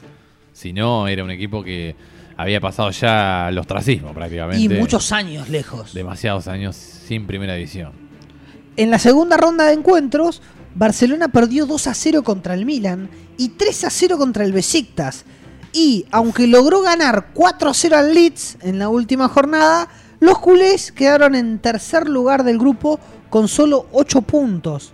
Por lo que cayó relegado a la Europa League, que en ese momento se llamaba Copa de la UEFA Copa de la UEFA. y de la que lograron ser semifinalistas. ¿Tiene con quién perdieron? Eh, ahora le cuento. Ahora me fui. No, Me intriga, me intriga. no me adelante la historia, porque usted se me, se me va para adelante. Sin embargo, Usted tiene que tener toda la información aquí. esa no es la última temporada en la que el club español se ha visto obligado a jugar en la segunda competición más importante eh, europeo, ¿no? Sí, la segunda competición más, importante de Europa. En la temporada 2003-2004, la entonces Copa de la UEFA tenía un formato diferente al que ahora se acostumbra en torneos como la Champions o la Europa League, ya que se juega exclusivamente a eliminatoria directa en partidos de ida y vuelta, como regularmente son los torneos coperos en el viejo continente. Sí, han, ha cambiado demasiado los torneos. Yo, Sí. Justamente el de eh, que jugaba en la fase de grupos y luego otra fase de grupos, llegué a ver uno, me acuerdo. Y de esto de eliminatorias de directo, o sea, mano a mano directo en la UEFA, me- lo recuerdo. E incluso hubo un momento, perdón que lo interrumpa, pero muy Sí, particular de la UEFA, la Copa UEFA, que jugaban eh, cinco partidos y, y no, ni- o sea, eran seis equipos, jugabas contra los cinco, pero jugabas tres de local y dos de visitante, o dos de, o dos de local y tres de visitante, depende de lo que te tocaba en el sorteo. Era muy extraño y muy injusto, obviamente, muy injusto. Eh, pero sí, recuerdo, ha cambiado mucho. Bueno, gol de visitante, ahora no, ya no hay más gol de Ya visitante. no, ya se eliminó esa regla. Dentro de poco va a haber eh, jóvenes que van a decir qué es gol de visitante. ¿Entiende usted? Y si, si la se, magnitud de los cambios. si se mantiene la, la regla dado estos cambios, Sí. eh, seguramente va a haber muchos que habrá- habrán nacido sin el gol de visitante entre ellos. Sí, sí, sí, sí. El Barcelona, que en ese año empezaba su reconstrucción de la mano de Frank Rijkaard. Frank Rijkaard. Rijkaard, ¿cómo es Rijkaard. la pronunciación exacta? Rijkaard. No, no sé qué explicarlo, digamos. eh. Viste que depende eh, en qué Sí, idioma lo la- pronuncies, es la, la- es la correcta pronunciación del apellido. Dicho eso, avanzó hasta los octavos de final, instancia en la que cayó contra el Celtic escocés con un marcador global de 1 a 0. La edición de la temporada 2003-2004 es la última vez que el equipo culé jugó un torneo europeo que no haya sido la Champions. Así que pasaron más de 20 años para que eh, el Barça quede Queda fuera, fuera de la fase de grupos. de la fase de grupos. Eh, ¿Y por qué jugó la, eh, la, la última, eh, la Copa UEFA, digamos, esa última, la de 2003-2004? ¿Por qué jugó? ¿También le pasó lo mismo? No. Eh, Había quedado fuera de los cuatro pri- primeros.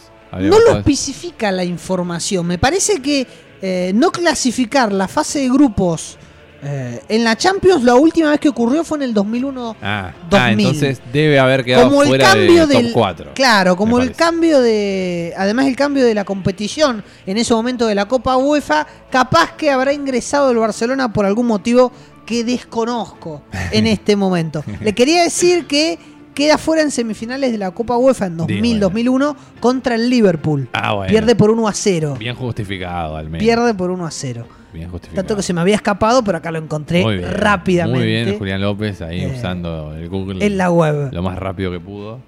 Y no me- me dio mucho tiempo tampoco. Me gusta, me gusta hacerlo. Pocos segundos. A mí no me gusta nada andar corriendo, pero mí sí. igualmente era un dato importante que se me había escapado. No, porque es interesante. Interesante para rellenar el- la, la información, Eh, la, la historia. cuestión mejor es que 20 años después esto puede volver a suceder. Y podemos llegar a ver al Barça en la Europa League, que va a ser raro para todos nosotros. Muy raro. Yo, sinceramente, no me acuerdo de haberlo visto en la UEFA, por ejemplo. Así que sí, Claro. va a ser rarísimo. Sí me acuerdo ver al Milan, al Inter, al Liverpool, eh, al Arsenal.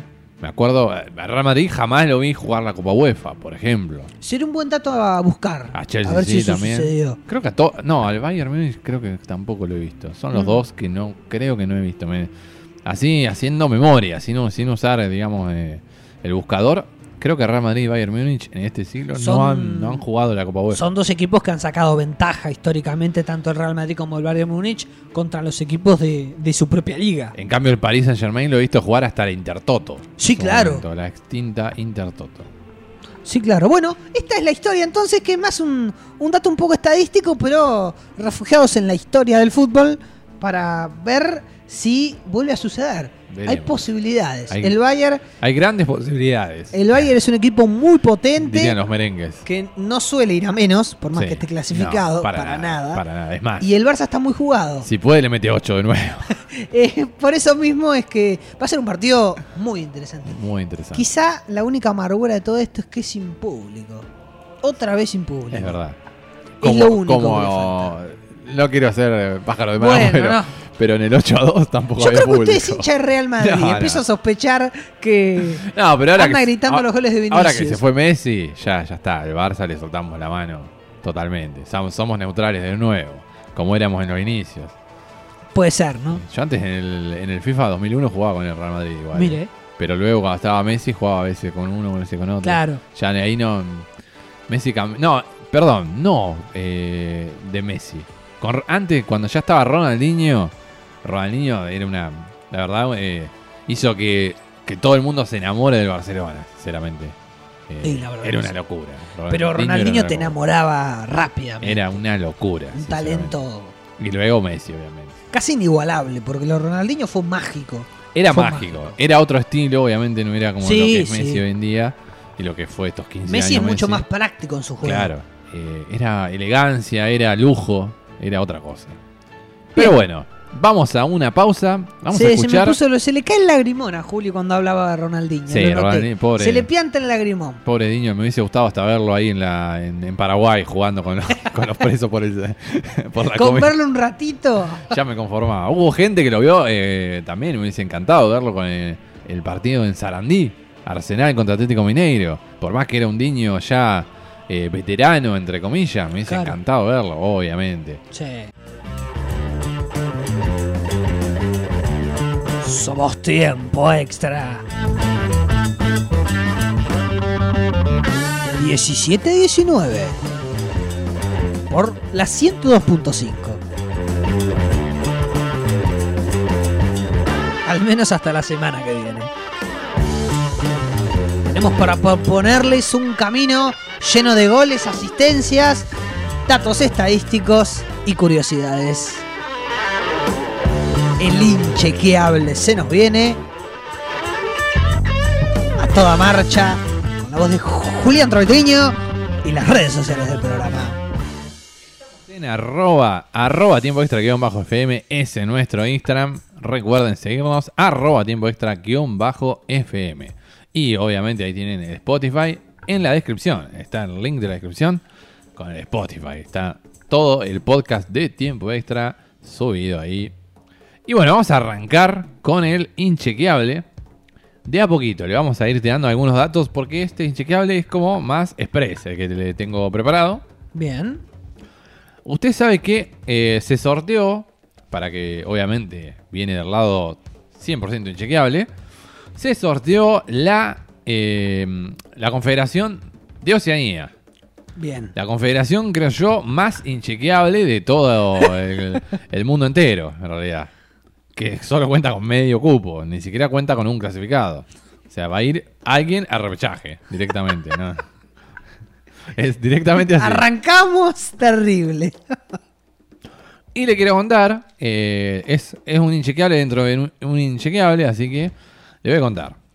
Se sorteó y quedó el grupo A confirmado por, conformado por Isla Salomón, Tahití, Vanuatu y alguien que va a jugar una primera ronda, que todavía no se sabe cuál es ese equipo. Bien. Y un grupo B que está, es el grupo de la muerte, diría yo. Eh, aunque son equipos, obviamente, que Argentina les golearía a todos. Pero bueno, eh, a lo que es la Liga de Oceanía, es el grupo de la muerte. Nueva Zelanda, Nueva Caledonia, Fiji, muy populares con el Seven de rugby, Claro. pero no tanto con el fútbol. Y Papúa Nueva Guinea. Esos son los dos grupos que se sortearon. ¿Cuál es la particularidad de esto? Eh, además del repechaje que ya le hablaré, le- le- me extenderé un poco más ahí. Que los dos primeros pasan eh, a una semifinal. Muy probablemente uno sea Nueva Zelanda, eh, de esos cuatro, porque es un equipo que tiene un poco más de nivel, ¿no? Los dos primeros pasan a una semifinal. Luego a una final, el ganador de la final será el representante de Oceanía para jugar contra el de CONCACAF, el cuarto del, del octagonal de CONCACAF.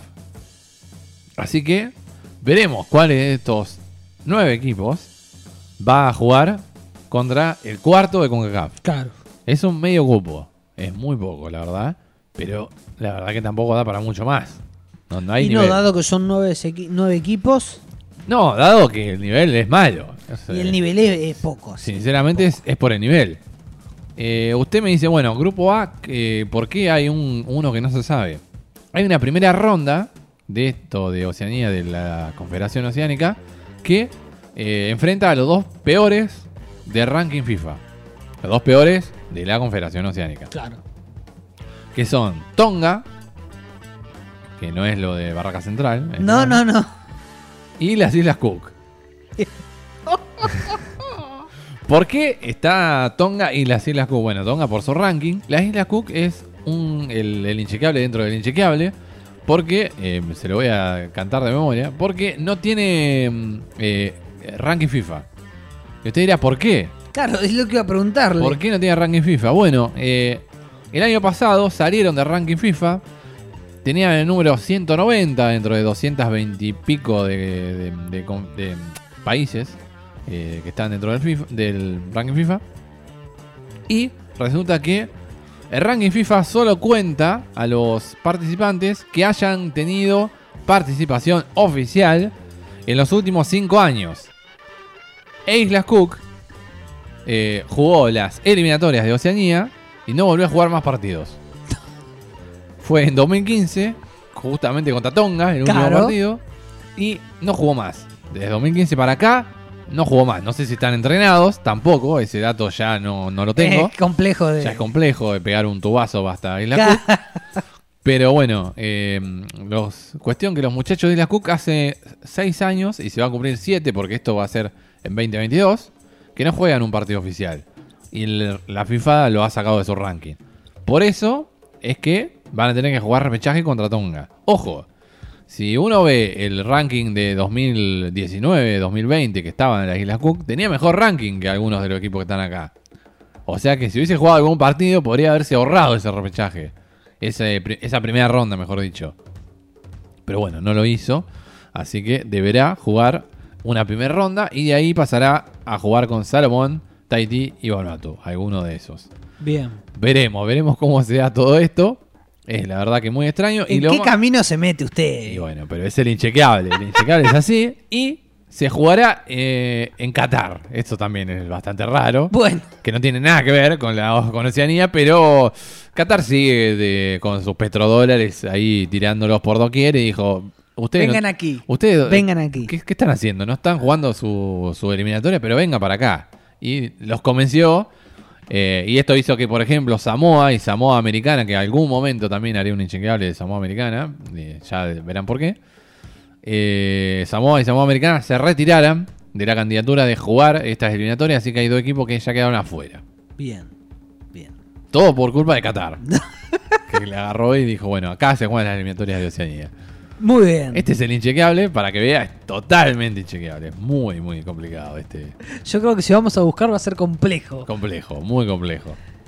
Luego le diré las eh, los jugadores que han quedado fuera del mundial. Pero primero cuénteme su Le voy a contar yo. Le voy a tirar el título y usted me dice si le entusiasma o no le entusiasma. A ver. Murió y metió un gol. En ese orden. En ese orden. Murió y metió un gol. Me intriga En ese también, ¿eh? orden. Muy, muy interesante el título. Ese es el título del inchequeable de hoy. Veremos si es humo o es... claro.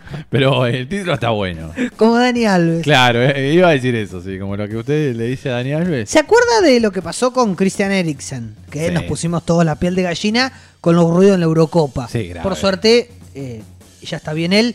No sabemos si va a seguir jugando o no, pero por suerte ya está Incluso está entrenando con su equipo de, sus orígenes en Dinamarca. Claro. Claro, claro. Veremos, veremos cómo le va. Bueno, recuerde eso en la cabeza lo sucedido con Eriksen. Sí. Tiene relación. En 1954, un argentino protagonizó una situación aún más extraña que la de Eriksen en medio de un mundial que no deja de sorprender cada vez que se la escucha. Juan Eduardo Hoberg estuvo clínicamente muerto por unos minutos, pero lo revivieron y siguió en el partido. Unos días más tarde volvió a jugar y anotó un gol. Bueno, Una locura. una total. locura Total. total. No existían las RT ni nada de eso, me parece. Hoberg nació el 8 de octubre de 1927 en Córdoba, El- Argentina. Oh, ¿Qué, qué día dijo? El 8 de octubre. El, el- mi, mi cumpleaños, ah, justamente. mire usted. Increíble, me está trayendo una novedad acá. Un compañero de, de cumpleaños, no De sé cómo se cumpleaños, dice. Eh, eh, el 8 de octubre de 1927 Sí, en Córdoba. Argentina. Un poco Sí. bastante. un poco bastante. Pero disputó el Mundial de Suiza en 1954 para la selección de Uruguay, que venía de ser campeón en el 50 en el famoso y recordado Maracanazo en la final ante el anfitrión Brasil. En este caso, el 30 de junio debieron medirse en las semifinales con el equipo de oro de Hungría, que tenía figuras de renombre como Ferenc Puskas, no sé si le suena, Soltán Sibor, Sandor Coxis, Sí. Nandor Hidekuti y Hosberg Bosic.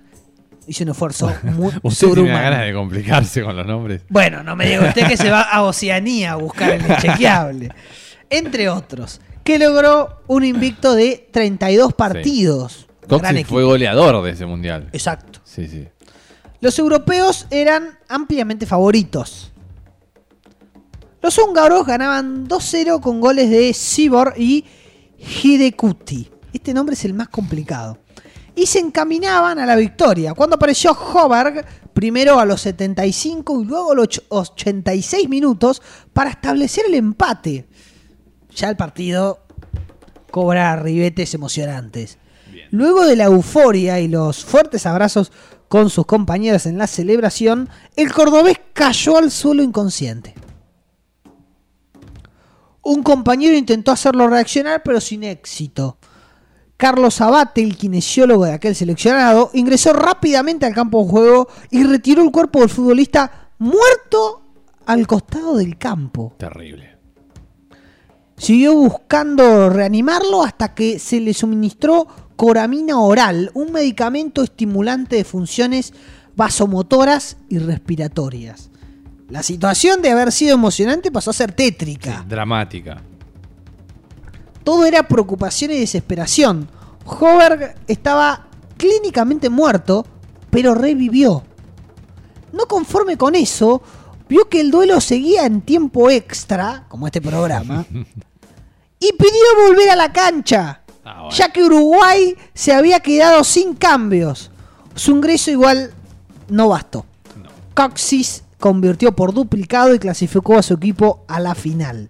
La primera derrota de los uruguayos en la historia de los mundiales. El 3 de julio siguiente, los charrúas jugaron por el tercer y cuarto puesto ante Austria. Fue una nueva derrota, pero esta vez por 3 a 1. Eh, y acá dice quién hicieron los goles para los austríacos, pero no voy a volver a complicarme la vida. No, Lo que bien. vamos a decir es que el gol de Uruguay en ese partido por el tercer y cuarto puesto, ¿quién lo hizo? Hoberg. El mismísimo. Un argentino que dejó la vida por Uruguay.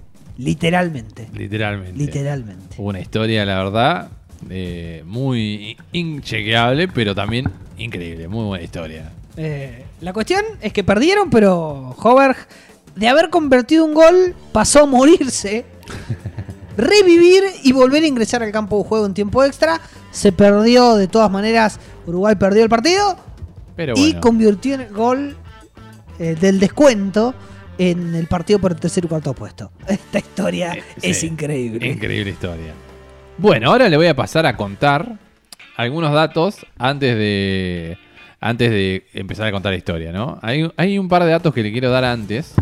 Eh, por ejemplo, en México, le quiero decir, ahora actualmente un dato no, no inchequeable, sino que hacía 70 años, hace 70 años que no sale campeón el Atlas de México. Bien. Pero ha llegado a la final, luego de 44 torneos. O sea, es el equipo que hace más que no sale campeón en México. Recordemos que Cruz Azul fue el anterior campeón que hacía 23 años. Así que ojo con este año en México que puede ser el de los campeones, eh, digamos, que, hace- que- que cortan una larga racha. Claro, claramente. so- solo eso le quería decir de, de- del México, antes que, antes que se nos escape. Se nos escapa del programa. Y eh, también le quería informar que eh, Miguel Ángel Russo va a ser técnico del eh, Al Nacer de Arabia. Bien. Va a dirigir a. Sí, lo vi, lo leí. ¿Dónde lo leí? No me acuerdo ahora, pero sí lo vi. Va a dirigir a Ramiro Funes Mori y al Piti, por ejemplo. Al Piti Martínez. Al Piti Claro, Martínez. que está en Arabia. Y que la U de Chile se salvó, también sospechosamente, eh, del descenso. Estuvo descendiendo por un momento, pero de- dio vuelta a su partido con la Unión Calera, así que se salvó del descenso y de la promoción. Así que este año tuvimos al Colo Colo y a la U de Chile, ambos complicados en, en lo que es el fútbol de Chile, digamos. Bueno, voy a, a ir contando cuáles son los equipos que han quedado, perdón, los jugadores que han quedado fuera del Mundial por ahora. Nos quedan 8 minutos. Bien. La ve bien, ¿no? Sí, sí, sí. Sí, porque es solo los nombres. A ver. Por ejemplo, Hulei, el chino de español, ya prácticamente descartado para Qatar 2022. Por ejemplo, otro, Leon Bailey, de Jamaica. Complicado que Leon Bailey sí. clasifique. Está, no está matemáticamente de afuera, pero complicado. Ruf, por ejemplo, el ex 9 de Leeds United, también es de Jamaica. Luis Leal. Usted dirá, ¿de qué selección es? Una selección totalmente inchequeable prácticamente. Santo Tomé y Príncipe. el máximo goleador de la historia de Santo Tomé. Mire. Luis Leal. La Pantera, como le decíamos acá. Condombia. Ese es conocido. Pero la selección. No. República Centroafricana. Ah, mire usted. Es uno de los que ya quedó afuera totalmente. Víctor Wanyama, por ejemplo, el Kenyatta de la selección de Claro. Kenia, ya quedó afuera. Aube Mayang, ya más conocido, Sí, obviamente, sí, Auba. sí. Pero la selección de Gabón obviamente no es la mejor. Así que fuera del Mundial, Aube Mayang también. Navi Keita, un gran jugador del Liverpool. ¿Qué selección? Guinea. Afuera. Afuera. directamente. Afuera. Bueno, Islandia ha quedado afuera y eh, se perdió la chance de jugar el hijo de Good Johnson. El hijo de Good Johnson ya tiene 19 años y ya debutó e incluso metió dos goles en su selección, pero han quedado afuera. Otro hijo, el hijo de Hagi, del Maradona de los Carpatos, el rumano, Rumanía, afuera. del Mundial. Afuera. Mkhitaryan, Cela Rayan, los argentinos, Cela Rayan, Briasco, afuera. Afuera. Armenia. Armenia afuera del mundial. Ahora fue. Ahora fue. Kolasinac, Pjanic, Edin Seco, Bosnia, afuera. Afuera. Afuera del mundial. Otros de que se van a perder el mundial. Edin Seco, una gran baja. Y eh. una gran baja, sí. Y debe baja. ser la más rutilante de la que has nombrado hasta Sí, ahora. Edin Seco. Y sí, pelea Discúlpeme a todos los anteriores. con. No, no, pero pelea con Agua, con Keita. Claro. Creo que pelean ellos, ellos tres por ahora de los que he nombrado, ¿no? Eh, Savic, Jovetic, Montenegro, afuera del mundial. Skriniar, Hamsik, lo recuerda Hamsik, Sí, el, sí, sí. el pelo modo punk. Difícil no recordarlo. Eslovaquia fuera del mundial. Oblak, otra gran baja. Irisic, Eslovenia, son eslovenos, afuera del mundial. Es Bolasai de Hungría, el jugador de Leipzig, una gran promesa. Puede, puede jugar un mundial en algún momento, quizá. Hungría desde el 86 que no juega un mundial. No va a ser el caso, así que va a prolongar Ahora fue. su estadía fuera del mundial. Coleman, el jugador del Everton. Irlanda, afuera del No, mundial. Chris. No, no, no. No. Y Evans, de Irlanda del Norte, que obviamente ha quedado fuera del mundial. fuera del mundial. Así que bueno, Oblak, Seco, Agua, como ya le dije, Navi Keita. Esos son los jugadores que por ahora han quedado fuera del mundial. Hay muchos que tienen chance que probablemente queden afuera. Recuerden, por ejemplo, que Portugal e Italia pueden cruzarse en un repechaje. Claro. Ahí, queda- ahí quedaría un equipo entero totalmente de estrellas afuera del mundial. Claro. Así que bueno, Nos encaminamos a la despedida. ha pasado el anteúltimo programa. Tengo algunas informaciones recientes A ver. que vale la pena dar. Me gusta. Decir, por ejemplo, que en 82 minutos la primera nacional están jugando Almirante Brown, Brown, sí. Barraca Central, el equipo de Rodo de Paoli. 0 a 0. 0 a 0. Tensión. Partido de ida. Partido de ida. 0 a 0 en 83 minutos. Por el lado de Ferro Quilmes lo harán hoy 21 a 10. Veremos A la noche. verdolaga cómo, cómo se las ingenia. ¿Le gustaría verlo a Ferro en primera? Y tendría que volver Ferro. Es el equipo que creo que todo Argentina unida está esperando que vuelva Ferro. Barracas no.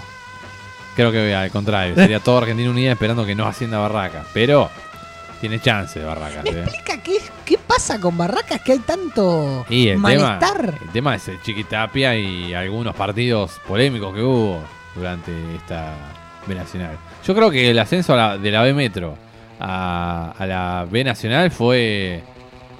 No puedo saber con qué compraron los jugadores, con qué dinero salió, eso ya escapa.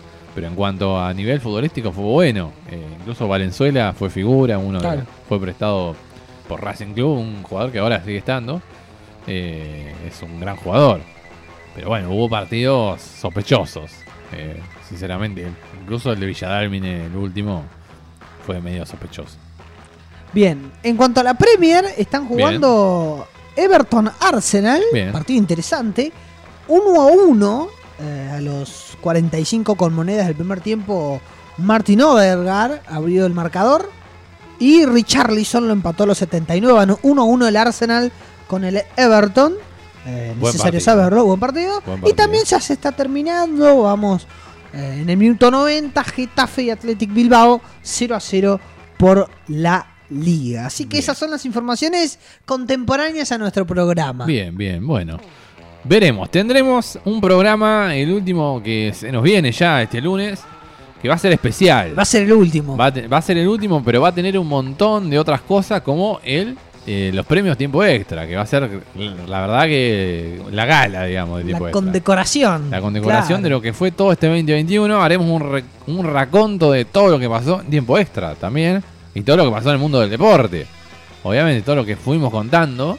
eh, ya que se cierra tiempo extra, se cierra el año, haremos un- una especie de raconto. Así que... ¿Y diremos algo del futuro? Y veremos. Y veremos, veremos, ¿no? veremos. Pero bueno, vamos a tener que, que trabajar un poquito.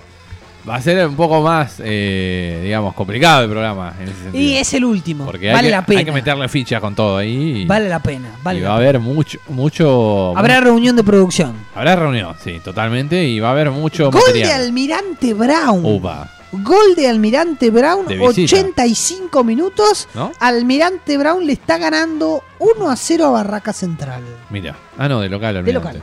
De local, sí, Bien, señor. El primer gol del partido. Bueno, veremos cómo sigue eso. Así que bueno, nos despedimos. Estén atentos a las redes. Siempre. Eh, veremos qué premios habrá. Premio mejor gol, premio mejor jugador. Eh, veremos qué, qué otros premios puede haber. eh, Porque mm, seguramente tienen los mismos premios que antes, pero al- alguno más. Y nacerá la encuesta en, Algunos más en. Instagram a ver quién se lleva Usted el está- micrófono de usted oro. está muy con esa. Veo. No le gusta, ¿Sabe ¿no? No, pues, sí, pero ¿sabe qué? Eh, muy probablemente haga, pero lo tendrá que trabajar usted. eh, Uh. de seleccionar las mejores historias, me gustaría, más que el mejor micrófono. Igual sí. ah, si las quiere, mejores también historias también, pero habría que revisar archivos previos. Hay que revisarla. un montón. Sí, sí. Yo sí. haría un- una selección. Una selección de historias. no, no podemos decir veintipico de historia porque Claro, ya es un montón. es pero mucho. Cinco. Cinco. Cinco historias historias. de cada uno. Yo ya la tengo elegida la mía. Ah, bueno. Personalmente, gustosamente, sé cuál fue mi mejor historia. Bien, bueno, lo dirá después. Obvio, obvio, lo, dejamos para después. después. Así que bueno, nos vamos, nos vamos despidiendo. Eh, ha sido un placer estar otra vez acá con ustedes y con Julián, mi compañero. Y nos despedimos, nos vamos. Nos vamos con el bambino, Nos como vamos siempre. con siem- como siempre, el bambino. Este es nuestro cierre de programa y nos veremos el lunes en el último tiempo extra del año.